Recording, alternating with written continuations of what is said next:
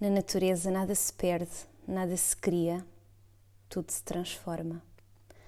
Nunca me fez tanto sentido relembrar a verdade contida na lei de Lavoisier. Tudo evolui à medida que se transforma. É exatamente o que está a acontecer neste início de um longo ciclo de reestruturação da humanidade.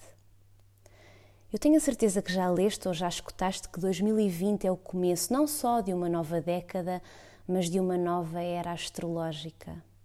E como em qualquer processo de nascimento, este ano envolve muitas dores de parto, dores profundas que vêm introduzir uma nova vida no mundo. Em linguagem astrológica, há palavras que se repetem como Capricórnio e Saturno. Eu nasci no primeiro dia de janeiro, sob o signo solar de Capricórnio, e por isso reconheço tudo o que ele representa, reconheço toda a sua amplitude. E para que Capricórnio não comece a ganhar ainda mais haters e se torne o novo signo mal amado, porque antes era o escorpião, eu recordo-te duas situações. O regente do signo é Saturno, e Saturno representa essencialmente a estrutura, a responsabilidade, a ordem, a estabilidade, o empenho, o retorno. Sob Capricórnio, há uma oportunidade para alcançarmos uma consciência mais ampla do caminho a percorrer. Jesus nasceu sobre o signo Capricórnio no dia 25 de dezembro e os europeus estão a viver a Quaresma em quarentena. Eu estou a gravar este podcast a menos de duas semanas da Páscoa e tudo isto tem um enorme simbolismo. Segundo os cristãos, a Quaresma é um tempo de reflexão, de conversão, de penitência. E como o inconsciente coletivo ocidental é maioritariamente cristão, nesta época há sempre uma ativação do nosso corpo de dor, do corpo de dor relacionado com o caminho para a crucificação. Eu observo e sinto profundamente esta ativação há alguns anos. A diferença é que em 2020 este processo é bem mais sonante, é bem mais profundo e visível a todos nós. E isto acontece porque temos escolhido continuar inconscientes para o verdadeiro motivo de estarmos aqui. E este ano começou com muitas particularidades dessa união entre Saturno, Plutão, Capricórnio, por aí fora. Mas o mais importante de tudo isto é as estruturas sociais vão viver reformas inovadoras. Reformas que envolvam a economia global e a opressão à natureza. No fundo, todos nós já sabíamos isto, pelo menos de há dois anos para cá, começámos a sentir esta mensagem como urgente. E nesta quarentena, todos temos a oportunidade de contatar com a nossa impermanência. Todos temos a oportunidade de encarar o medo da escassez, e foi por aqui que decidi começar, começar por vos falar da reestruturação económica e familiar que esta pandemia nos propõe de um ponto de vista espiritual. E como o tema da reestruturação económica é extremamente vasto e está a criar, a meu ver, mais tensão e preocupação neste momento que o tema da cura dos relacionamentos familiares, que estão bastante tensos também durante esta quarentena, eu vou deixar a família para o próximo podcast e falo agora da prosperidade na nova era. Na verdade, é isso que nos é pedido: é um novo conceito de prosperidade, uma nova forma de percepcionar a abundância. A prosperidade da nova era é aquela que conquista coisas que vão sempre permanecer conosco. É aquela que conquista coisas que nos dão mérito para a nossa evolução e que nos conduzem à paz e à felicidade que tanto procuramos e, como temos visto, nunca conseguimos alcançar verdadeiramente. E porque estamos na Terra, a casa da dualidade, e apesar deste vírus ter aqui uma aparência separatista, porque nos faz ter medo de abraçar e de beijar o próximo, ele une-nos como nunca nada o fez antes. Acabei de ver o depoimento de uma médica italiana que partilhava que a sua vida e a sua carreira existiam antes e depois do Covid. Mais especificamente, antes e depois dela começar a ligar em videochamada para a família dos pacientes que ela estava a cuidar nos cuidados intensivos. Eu fico extremamente comovida com a partilha dela, porque ela assumiu literalmente este contacto com a sua humanidade, com o seu coração profundamente humanitário e como ela nunca o tinha feito em 30 anos de internista. É isto, é este convite a contatar com o nosso lado humanitário, com a nossa humildade, com a nossa honestidade, com a nossa lealdade para com o nosso irmão. É um convite à irmandade. E na natureza, este vírus também está a ser responsável pela diminuição da poluição e por um maior respeito pela biodiversidade. Há uma perda para os humanos, mas um ganho vital para a natureza. E por tudo o que ela sempre fez por nós, e faça tantos séculos de profunda ingratidão, se tivermos a coragem de sairmos da nossa pele humana, este é um ano muito precioso, de descanso muito merecido para a nossa amada Mãe Terra.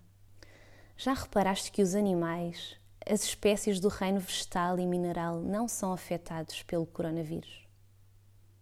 Será uma coincidência? Mas como o ser humano só aprende pelo medo, é sempre através dele que tudo começa para a mudança. Eu sei que existem muitas teorias para a origem deste vírus, mas reflete noutra coincidência. Independentemente de ter existido uma manipulação humana posterior ou não, eu acredito mesmo que este vírus tenha entrado no mundo humano através dos animais silvestres na China e do mercado de abuso sobre eles. Os animais confinados em pequenas gaiolas de feira lotados, em profundo maltrato e sofrimento, são como que um laboratório perfeito. E o que é que nos obriga este vírus a estar confinados? Coincidência outra vez? Sinto que este vírus reflete o profundo desrespeito pela sacralidade de todos os seres e o profundo esquecimento da nossa interdependência esta pandemia grita para nos libertarmos do nosso egoísmo. E é sempre uma escolha nossa, nós temos livre-arbítrio. Este vírus é muito, muito inteligente, até a nossa Diretora-Geral de Saúde já o reconheceu. Porquê? Porque este vírus tem uma sintonia, ou seja, está afinizado com um determinado padrão mental kármico. Ele está sintonizado com determinadas tendências kármicas da mente humana. E quando há um convite para o isolamento, há uma proposta para irmos para dentro, solitariamente. E é só assim que conseguimos renunciar ao nosso enraizado hábito de estar sempre a ir buscar lá fora, ao exterior, e finalmente ter tempo. Algo que nos queixávamos constantemente que não tínhamos. Li uma publicação que dizia que estávamos presos num eterno domingo lembrei-me de imediato de todas as publicações, da ansiedade que é sexta-feira, ou então que chatice é segunda-feira. E agora estamos presos num eterno domingo. Temos tempo para contemplar, para rever as nossas prioridades, para olhar para os nossos conceitos. Sei que cada pessoa está precisamente a lidar durante esta quarentena com as situações internas onde sente um especial bloqueio na sua vida. Esta quarentena vai nos colocar a lidar com feridas que ainda não foram cicatrizadas dentro de nós. Eu tenho utilizado o meu tempo para meditar na impermanência.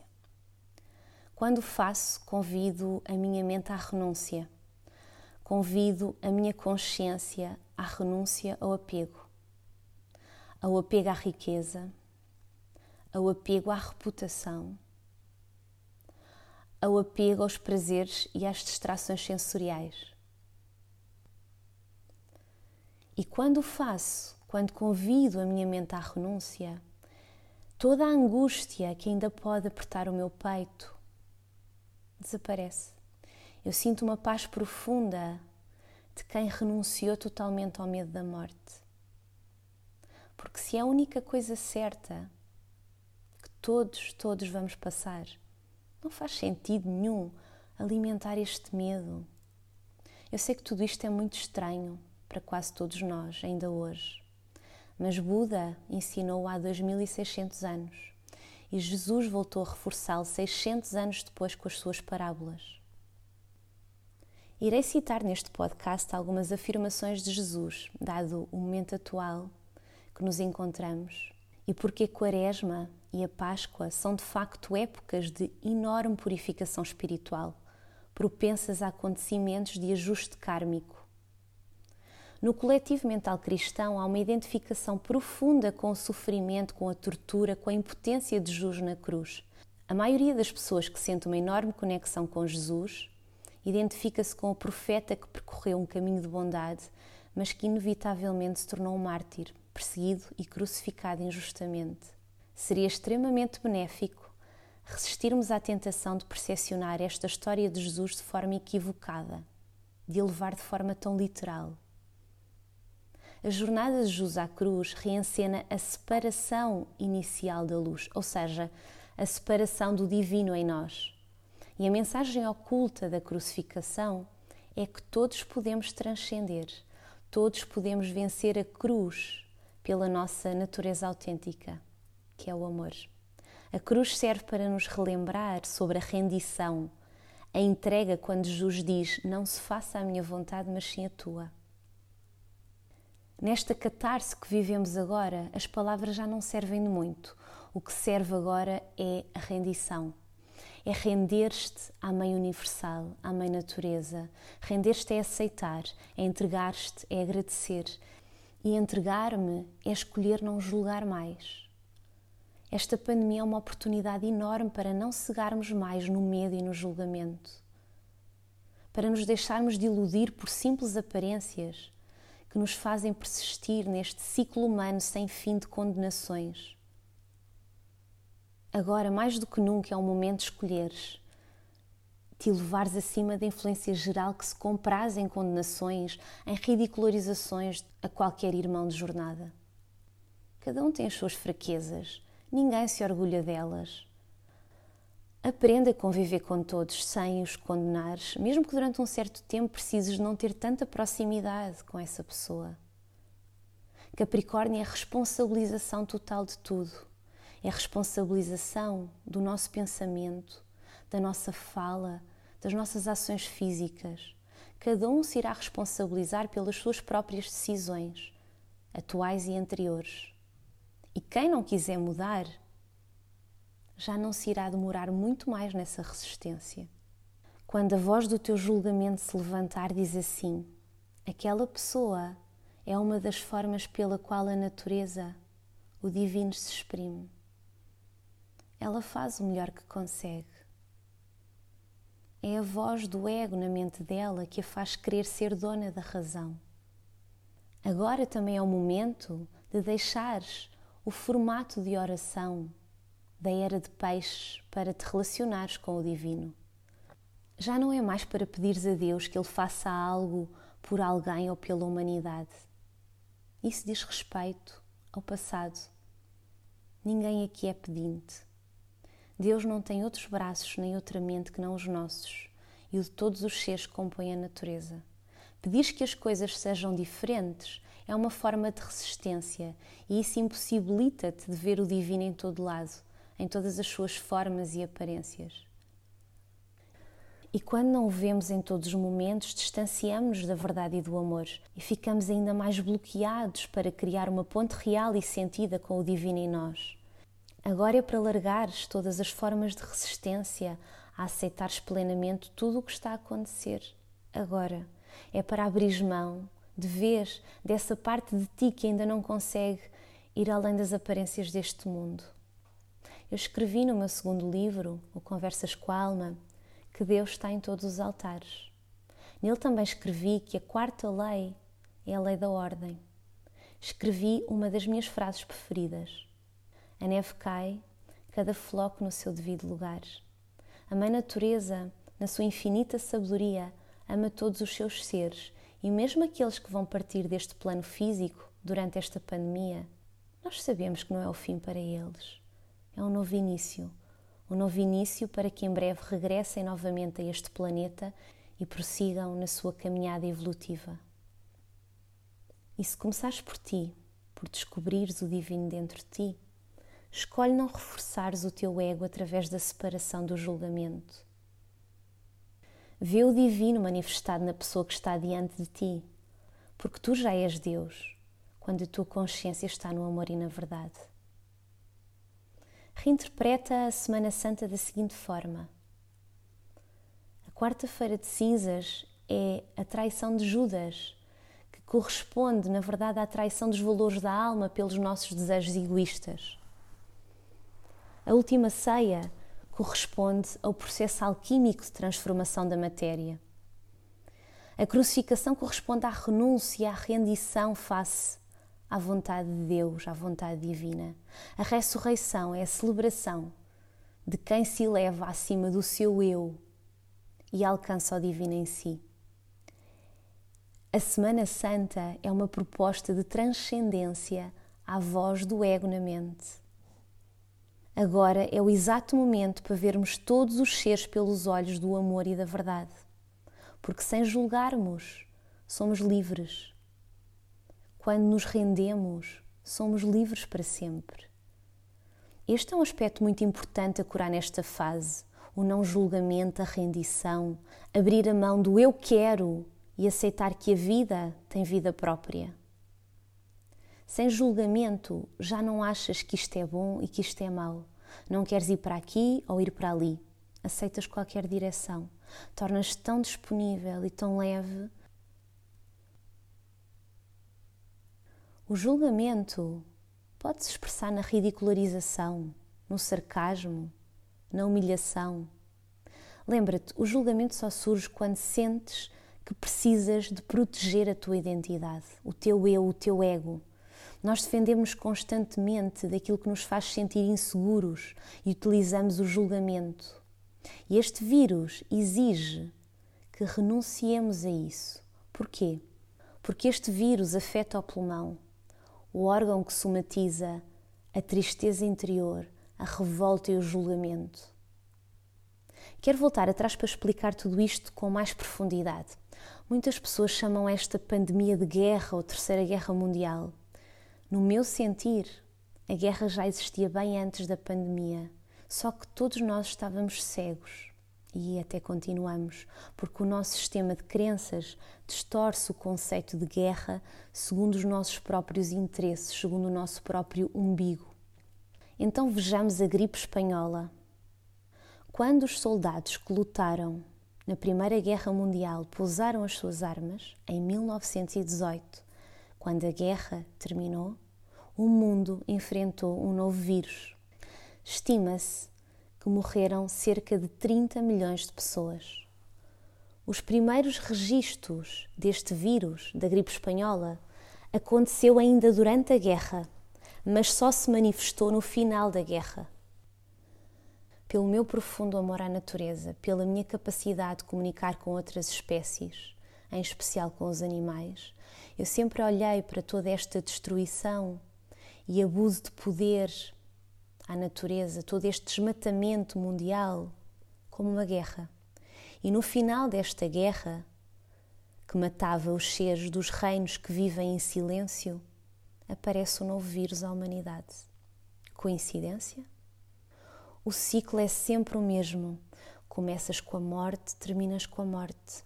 E persistimos nesta arrogância de ser a espécie mais importante no planeta, como já escrevi no meu primeiro livro, em 2013, o Conversas com Animais, e ignoramos todas as árvores, todos os animais que são mortos pela nossa própria mão.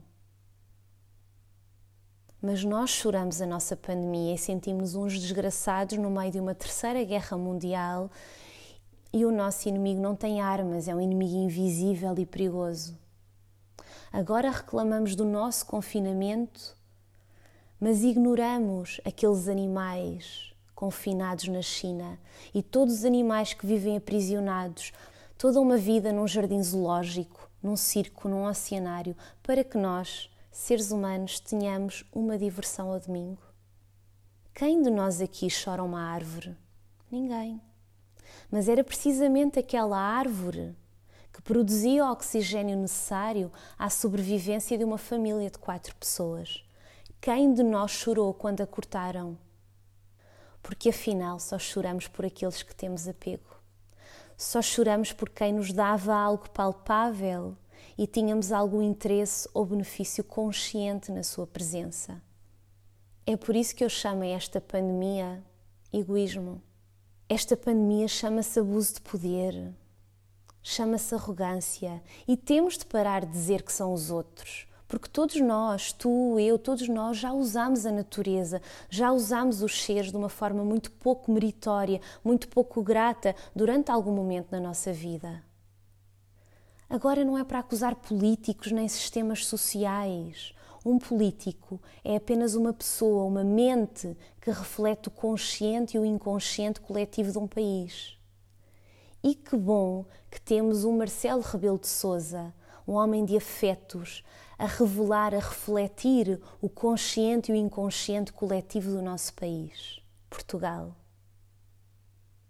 Eu ouvia milhares de vezes desde pequena: Levanta a cabeça, Marta. Tenho-me lembrado tanto disso agora. Desde pequena, que sempre que saía de casa para dar um passeio na natureza, eu olhava atentamente para o chão porque tinha um medo imenso de matar um caracol, uma joaninha, uma formiga, de esmagar alguma flor. E então eu ouvia: Levanta a cabeça, Marta! Bem, eu hoje tenho 38 anos e ainda o faço porque se eu puder evitar ferir algum ser, farei tudo o que estiver ao meu alcance.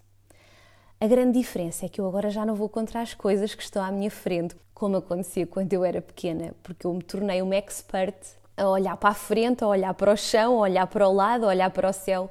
Eu acho que esse é que é o meu verdadeiro superpoder. Mas não me perdendo no assunto ao qual pretendo chegar, no dia 21 de agosto de 2019, Estive em direto, juntamente com milhares de pessoas, enquanto fundadora da organização WI, a Organização pela Unidade Interespécies, num movimento de amor e bondade à nossa Mãe Terra. E porquê? Porque a nossa Amazónia tinha começado a arder de uma forma nunca antes vista. Eu senti algo muito profundo e doloroso nessa altura. Percebi claramente que se o ser humano estava a destruir um dos mais relevantes pulmões do planeta, haveria uma consequência severa em igual escala sobre a humanidade. Era uma questão de tempo. Pela segunda lei da natureza, uma ação terá igual reação. A Amazónia era um motivo suficiente para eu contrariar a minha genética low profile. E reforcei esta minha genética quando escolhi me tornar monja aos 28 anos. Neste momento já não sou monja, mas para mim sempre foi muito claro que se tem de haver milagres, eles acontecem no silêncio e não em atividades que gerem qualquer tipo de show, em que haja egos que querem receber palminhas, que querem receber atenção, seja lá de que forma for.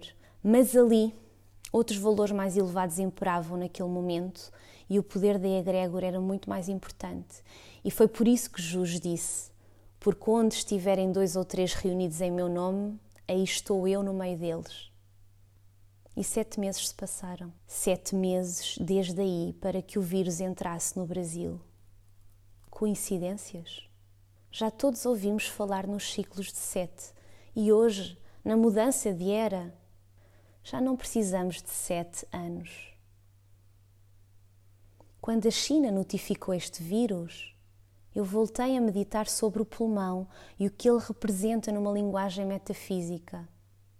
Como já referi atrás, as doenças pulmonares humanas revelam padrões mentais excessivos de tristeza, de julgamento e de revolta interior, que muito frequentemente escolhemos mascarar com aquele sorriso amarelo e uma frase: Ah, está tudo bem, está tudo a andar.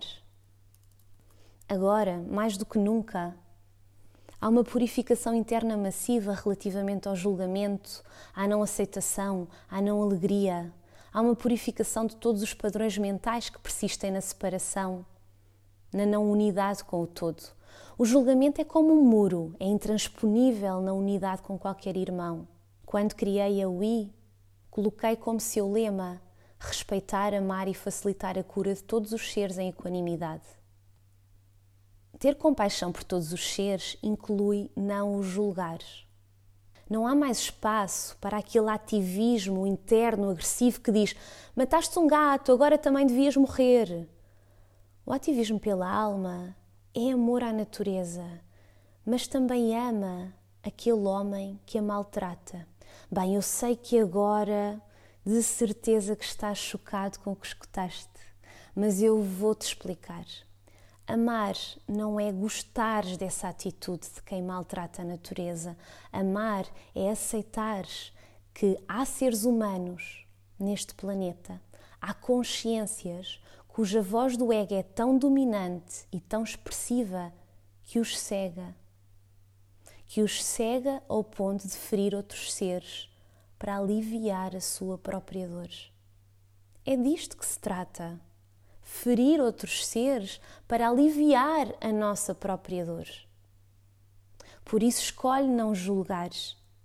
Mudar o mundo vem da compassividade por todos os seres, nunca da raiva e da revolta que surge pelo sentimento de injustiça.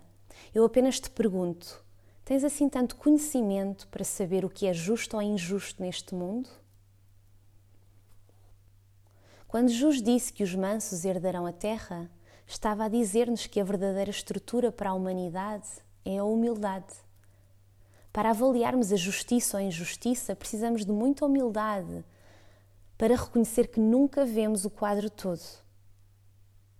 O nosso ego faz-nos crer que sim.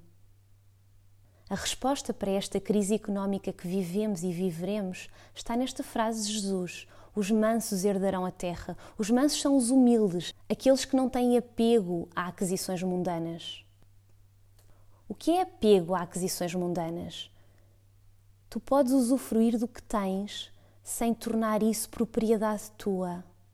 Quem é humilde não tem necessidade de assambarcar tudo para si ou ficar com aquilo que não lhe foi dado, com aquilo que não lhe pertence. O que realmente interessa aqui e que nem a morte nos vai roubar, é podermos beneficiar um grande número de seres vivos e aprendermos com todos os seres que cruzam o nosso caminho. E como? Respeitando-os, vendo-os como os nossos mestres. Há uma década que eu partilho que todas as pessoas deveriam trabalhar para si mesmas, ou seja, que o sistema de trabalho por conta de outrem, o serviço hierárquico, será obsoleto para a evolução espiritual. Normalmente as pessoas apelidam-me de idealista, de desconhecedora do sistema capitalista.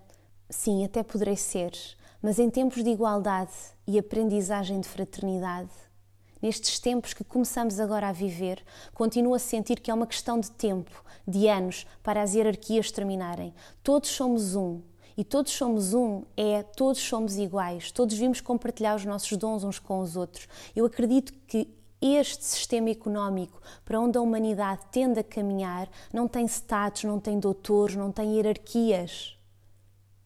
É possivelmente um caminho moroso, porque é uma mudança muito profunda nos paradigmas mentais que nos exige uma enorme libertação do medo da escassez.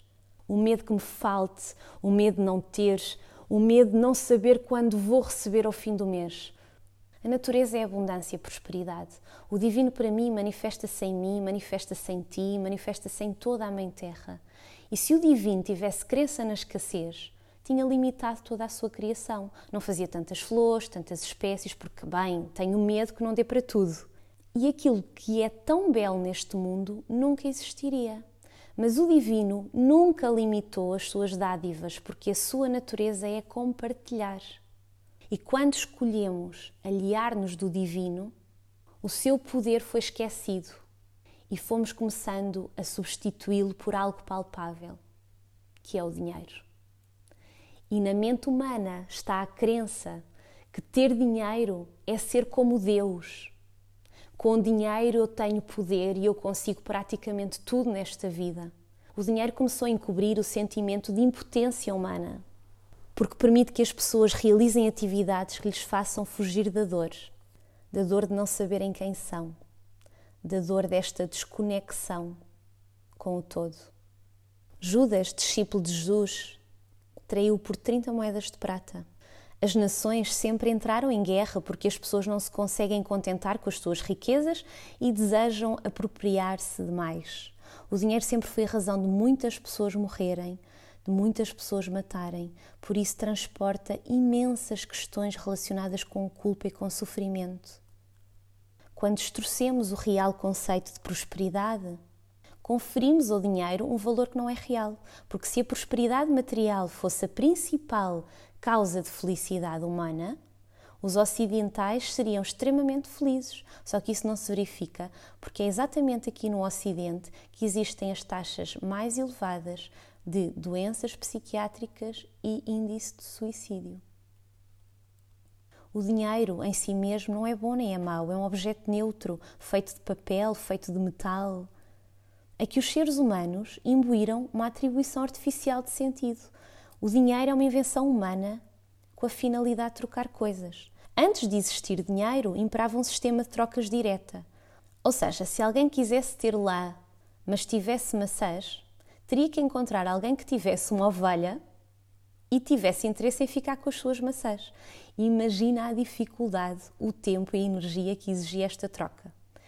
Nessa altura, a humanidade era pobre porque as pessoas estavam sujeitas a leis de troca muito complexas. E eis que surge o dinheiro para simplificar todo este sistema de trocas. O dinheiro é uma das maiores invenções humanas, mas é apenas um meio ao serviço da humanidade.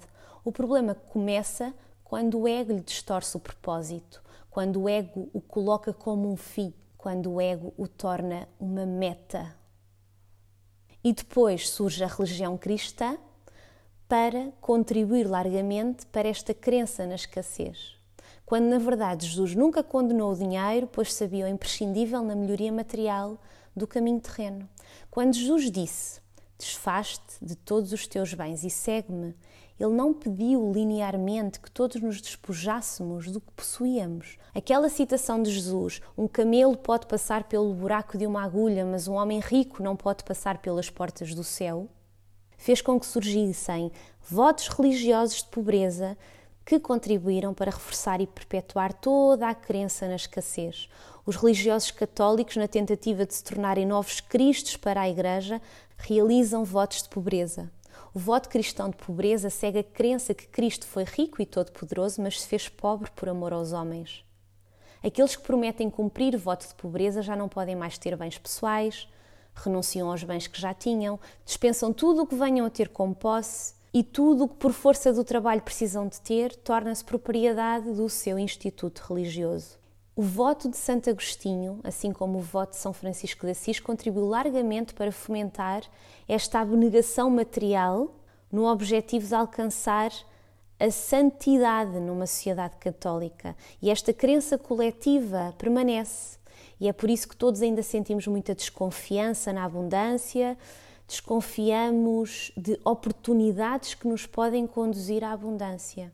Porque os pobres ficam com aquela esperança subtil de ir para o céu quando morrerem, e os ricos, muitos ricos, por recearem não ter direito ao céu, ora bem, isto está no inconsciente.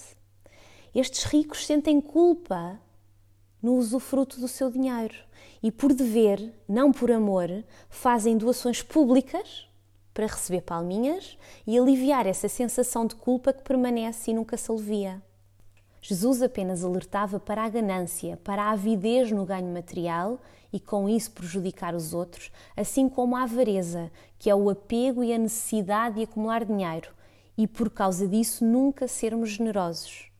Imagina o refugiado sem qualquer recurso e tu aproximas-te dele para lhe falar de espiritualidade. A escassez em que ele vive não lhe vai permitir ter qualquer atenção nem energia para expandir os seus conhecimentos espirituais, porque ele está preocupado em arranjar alguma coisa para comer. E é por isso que ao longo desta década, ao serviço da comunicação com a alma, eu descobri que a riqueza é um teste espiritual muito mais desafiante que a pobreza. Porque há tentações associadas e é fácil acumular tendências kármicas de ganância e avareza na riqueza. O ego é ganancioso porque o seu único objetivo é o lucro. E o ego é avarento porque, como se sente sempre insuficiente, já que se identifica com o ter e se sente separado de Deus e de todos os seus irmãos do planeta, só quer acumular, só se quer preencher. Mas a verdadeira lei do dinheiro, a lei espiritual do dinheiro é a livre circulação. E este vírus também nos vai ensinar isto. A chave para alcançar a prosperidade está em aprendermos a desfrutar do dinheiro, de ver o dinheiro como um meio que existe para circular e não para ser acumulado. Não há nada na natureza que exija acumular bens ou apego ao dinheiro. Quando acumulas dinheiro para o caso de acontecer algum problema no futuro, sabes o que vai acontecer? Um problema. E aí o teu ego vai dizer: Ahá, afinal eu fiz bem, eu já antevia que me ia acontecer uma desgraça, sem perceberes que foi exatamente o teu medo que co-criou aquela circunstância. O avarento é aquele que vive ansioso por aquilo que não tem, quando ainda nem sequer usufruiu daquilo que tem à sua disposição. O avarento está continuamente a acumular dinheiro e vai se tornando cada vez mais infeliz, porque quanto mais tiver, mais vai querer ter e mais medo terá de o perder. Isto é irónico. Observa o que sentes quando tens de desfazer de algum objeto. Aquela frase: Observai as aves do céu, porque elas não semeiam nem ceifam, contudo o Pai sempre as alimenta, é tão maravilhosa. Este medo da escassez que agora está a ressurgir com tanta intensidade, face à futura crise económica que o mundo inteiro vai enfrentar, só se ultrapassa com o conhecimento destas leis da natureza, não com crenças religiosas, nem sociais, nem políticas. Este medo que se abate sobre nós e que nos faz duvidar sobre como é que me vou manter amanhã e que me impulsiona à contenção, à restrição, e depois faço o oposto à lei espiritual do dinheiro, porque com medo surge a vontade de me agarrar a todo o dinheiro que tenho, com medo de perder, com medo amanhã. Bem, e se todos fizermos isso, isso torna-se uma calamidade, porque a economia é uma bola de neve. Eh, a economia precisa de uma sociedade dinâmica, expansivamente próspera e, mais do que tudo, percebermos que a pobreza não existe por falta de recursos. A pobreza existe porque as pessoas vivem para acumular tudo o que podem. Há uma história que eu aprecio muito, que é a de um mendigo que se cruzou com o imperador e lhe perguntou o que iria fazer depois de realizar o seu desejo de conquistar o mundo. O imperador respondeu-lhe que nessa altura iria descansar. Ao ouvir isso, o mendigo disse-lhe que o seu desejo era completamente absurdo porque ele próprio já estava a descansar naquele preciso momento e, portanto, não tinha de se esforçar para conquistar o mundo para depois descansar. É este paradoxo. E Buda explicou há 2600 anos que a pobreza é um retorno da falta de generosidade no passado, um retorno da atitude de ganância e avareza no passado. Isto são temas muito relacionados com Capricórnio. A escassez exterior é sempre um reflexo da escassez interior. Se queremos terminar com a pobreza no mundo e até terminar com o ato de roubar, que é o que vai acontecer assim que se instalar a crise económica, vai aumentar o crime, vai aumentar o roubo. Não vamos já dramatizar ou ouvir isto, mas se queremos terminar com isto, é necessário que se cure a raiz de tudo isto, que é a ganância, a avareza na mente humana, para que sejam substituídas por virtudes da generosidade e da compaixão. É isto que agora está a ser pedido. Eu vou-te fazer uma proposta que, no primeiro impacto, o teu ego vai ficar em caos. Mas escuta com o teu coração. Imagina que apanhavas alguém a roubar-te. Imagina dizer-lhe assim: Caro irmão, compreendo que estejas com dificuldades. O que precisas? É este objeto que precisas para a tua estrutura agora? Eu sei que imediatamente ao escutares isto, vais achar que eu entrei num idealismo imenso. Isto não se trata de idealismo, trata-se de compaixão. O que acontece é que a maior parte das vezes somos roubados e não estamos em casa ou, ou não, não é à nossa frente. Mas se isso acontecesse, era essa a proposta. Para o ego, dar implica ficar sem algo. E a pessoa então dá, mas dá com sacrifício, na esperança que de algum modo possa obter algo melhor. Dar para receber é a regra do ego. E nesta permanente sensação de falta, de carência, o ego só quer receber e, portanto, só desenvolve um sentido interior de abundância real e duradouro quem consegue ser verdadeiramente generoso. O problema nunca estará no dinheiro, mas no apego ao dinheiro. Quando esperamos que os outros preencham as nossas carências, quando esperamos que os outros nos façam felizes gratuitamente, nós não estamos de facto a amar o outro, estamos assim a explorá-lo. E toda a nossa prosperidade vem do respeito pelos nossos semelhantes, nunca os explorando, porque todos podem e devem viver em abundância. Só a livre circulação do dinheiro permite que o dinheiro se multiplique. Mas agora a proposta é a seguinte: em vez de lutarmos desenfreadamente para conquistar riqueza material, Agora é o momento de avançar para um novo conceito de prosperidade. A prosperidade na era de Aquário é aquela que se foca na conquista de virtudes que sempre vão permanecer conosco, as virtudes que nos dão mérito na nossa evolução, que nos conduzem à paz e à felicidade que tanto procuramos. Porque só é verdadeiramente teu aquilo que possuires depois de morrer. E isso é o quê? Apenas aquilo que adquirires na tua consciência, as virtudes da tua alma. Porque o ego sempre te dirá: adquire isto, adquire aquilo, e vais ver que um dia serás mais feliz. E felicidade verdadeira não tem nada a ver com aquisições mundanas. Os objetos só nos podem dar prazer. Podes associar prazer à felicidade, mas se assim for, será uma felicidade muito temporária. Por isso, a não ser que consigas ser feliz com o que tens agora, acredita que nunca serás feliz porque enquanto tiveres ego, há de sempre faltar qualquer coisa. Ninguém precisa de possuir nada para se sentir próspero e alegre. E a forma de estar em paz com o dinheiro é compreender que ele existe com o propósito de servir e de ser útil ao próximo. Um ser humano não desperto pode esquecer rapidamente todos estes desafios durante esta pandemia. Porquê? Porque atribui esta situação ao acaso, a culpa é do vírus, é uma coisa esquisita, foi um grande azar. Eu tenho uma certeza daqui para a frente. Se nos próximos anos não existir esta pergunta dentro de ti, como é que eu posso contribuir para melhorar a vida do meu irmão de jornada?